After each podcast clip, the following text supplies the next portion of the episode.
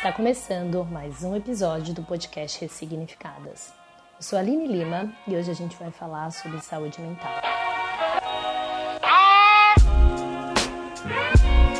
Estamos vivendo um momento de Olimpíadas e o tema, né, a pauta de saúde mental, que é tão urgente, que a pandemia já nos convidou a olhar para isso, veio muito fortemente.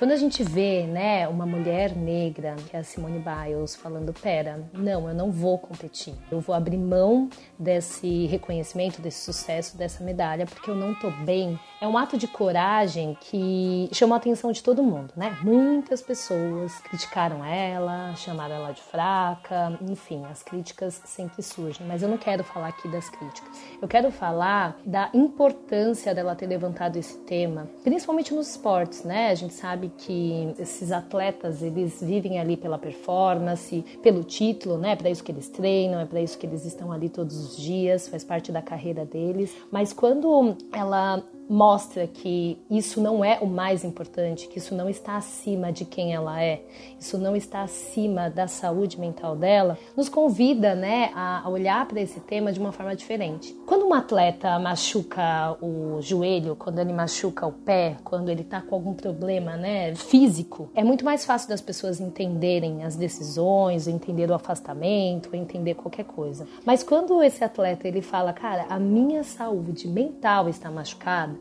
que é algo que as pessoas não estão vendo, é algo que as pessoas não estão ali auditando, muitas vezes as pessoas não levam isso a sério. E isso também acontece na nossa vida. Muitos de nós, por conta da pandemia, ficamos extremamente doentes, né, com a nossa saúde mental. Muitas pessoas estão com crises de ansiedade, muitas pessoas, infelizmente, entraram em quadros depressivos. Só que esse é o tipo de coisa que as pessoas não enxergam, né? Elas não estão vendo ali nada enfaixado, nada machucado. E aí as pessoas também não valorizam, não dão crédito, não apoiam essas outras pessoas que mostram, né, que estão sentindo isso. E durante a pandemia, eu sou uma pessoa que sou muito orgulhosa, muito fortona, sabe? Dou conta de tudo, eu seguro todas as ondas. E eu fiquei realmente muito mal, muito mal, porque eu tava trabalhando em casa 24 horas praticamente, eu só trabalhava e dormia. Eu queria acompanhar tudo que estava acontecendo nas redes sociais, eu queria falar sobre tudo, ao mesmo tempo em que eu queria dar a minha melhor entrega para o meu trabalho. Eu queria falar com as pessoas que eu amava, mas eu não tinha disposição disposição para isso. E aquilo foi me adoecendo, né? Aquilo foi me destruindo por dentro. E dentro do meu processo analítico, terapêutico, eu conversava muito com o meu analista e sempre dizia, né? Poxa, mas eu tenho tudo, por que, que eu tô reclamando, né? Eu não tô, não perdi ninguém da minha família, eu não tô com nenhum tipo de dificuldade de comer, de morar. E por que, que eu tô reclamando? Eu não tô sendo justa, sabe? Acho que eu tô sendo essa pessoa egoísta. E ele sempre me colocou num lugar de que aquilo que eu sinto, aquilo que eu penso, ele deve ser importante para mim. E na maioria das vezes, a gente não valoriza aquilo que a gente sente, aquilo que a gente pensa, aquilo que a gente está vivendo e passando. A gente tem um olhar empático para o outro, a gente escuta o outro, algumas vezes, né? E algumas pessoas. Mas a gente não se escuta, a gente não se acolhe, a gente não se valida. E esse ato da Simone, que nos convidou agora a olhar para isso, foi o um momento em que ela falou: para aí, pera, eu estou em primeiro lugar. Eu quero cuidar de mim. O que eu sinto importa, mesmo que nenhum de vocês estejam vendo o que eu estou sentindo. E a gente não tem isso no nosso dia a dia. E quando eu olho para Simone, olho o que o meu analista me trouxe, olho o processo que eu tenho tentado viver, eu sei, gente, que não é fácil. Eu sei que muitas vezes a gente não consegue se priorizar. Eu sei que muitas vezes a gente tem boleto para entregar, a gente tem todas as expectativas de famílias, amigos e da sociedade para gerenciar. E é por isso que é tão importante a gente falar sobre esse tema. E é por isso que eu acredito que é tão simbólico que uma mulher negra tenha trazido esse tema. Porque a sociedade né, a cultura, da forma como as coisas são postas, faz com que a mulher negra seja sempre a fortuna. Nossa, essa mulher é uma guerreira. Nossa, essa daí é uma história de vida, sim, é um exemplo de superação. Mas será que essas mulheres querem ser exemplo de superação por conta da dor? Será que não está na hora da gente acolher a si mesmo, mas também a essas mulheres, sem ficar romantizando essa dor.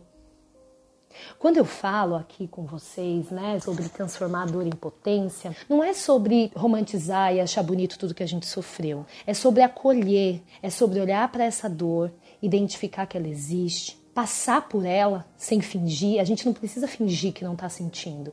Eu sei que você foi ensinada a isso, mas a gente não precisa. Para que a gente possa transformar isso, passar, sair desse lugar, é preciso acolher, é preciso buscar ajuda muitas vezes. Não dá para ser guerreira, forte, fodona o tempo todo. Mesmo que muitas vezes as pessoas que estão muito próximas a você não te dê esse apoio, você precisa procurar outros pontos de apoio. É por isso que eu sempre falo aqui também da importância da terapia. Eu tenho apoio do meu analista, quando eu apoio outras mulheres no processo de análise, eu faço supervisão. Não é que a Aline, meu, fodona, vai lá e segura todas as ondas e manja tudo. Não, a gente está aprendendo todos os dias. Eu sou um ser humano também. Eu tenho medo, eu tenho raiva, eu tenho tristezas, eu tenho mágoas, que muitas vezes, na grande maioria das vezes, eu não consigo lidar com elas sozinha. Muitas vezes eu racionalizo, né? Eu quero encontrar um nome para dar para aquilo que eu estou sentindo por medo de sentir. E aí, mais uma vez, no meu processo analítico, o, o meu terapeuta ele sempre fala: Aline, deixa passar por você, deixa passar. Para de querer dar conta de tudo, para de querer ter a resposta para tudo. E aí eu me pego falando para ele na maioria das vezes, mas esse foi o jeito que eu aprendi. Porque se eu não der conta, quem é que vai dar? E ele fala: Aline, Ninguém dá conta de tudo. E é isso que eu queria trazer para vocês assim. Ninguém dá conta de tudo e não é porque essas pessoas não são boas ou porque elas são fracas. Não, porque nós somos seres humanos. As relações que a gente estabelece no nosso dia a dia, elas são necessárias para nós que somos humanos, exatamente para esse processo de troca, exatamente para esse processo de aprendizado, exatamente para esse processo de conexão e de empatia. E se a gente não se, se aproveitar dessas relações, selecionar essas relações, a nossa saúde mental, nosso adoecimento psíquico, ele não vai ter fim. Quando você para para pensar na sua saúde mental, que é o que eu estou convidando você a fazer nesse momento, eu quero que você olhe para alguns aspectos. Como que está o meu círculo de relações? Eu posso confiar nessas pessoas para ser vulnerável?